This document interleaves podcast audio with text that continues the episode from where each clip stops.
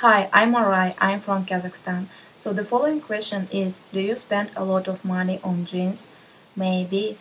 So, because I'm the kind of person who likes shopping very much. I can spend a whole day just walking along the shopping mall and just looking for some stuff which is sometimes not necessary for me. So I like wearing jeans very much because they are so comfortable. You can wear them whenever you want.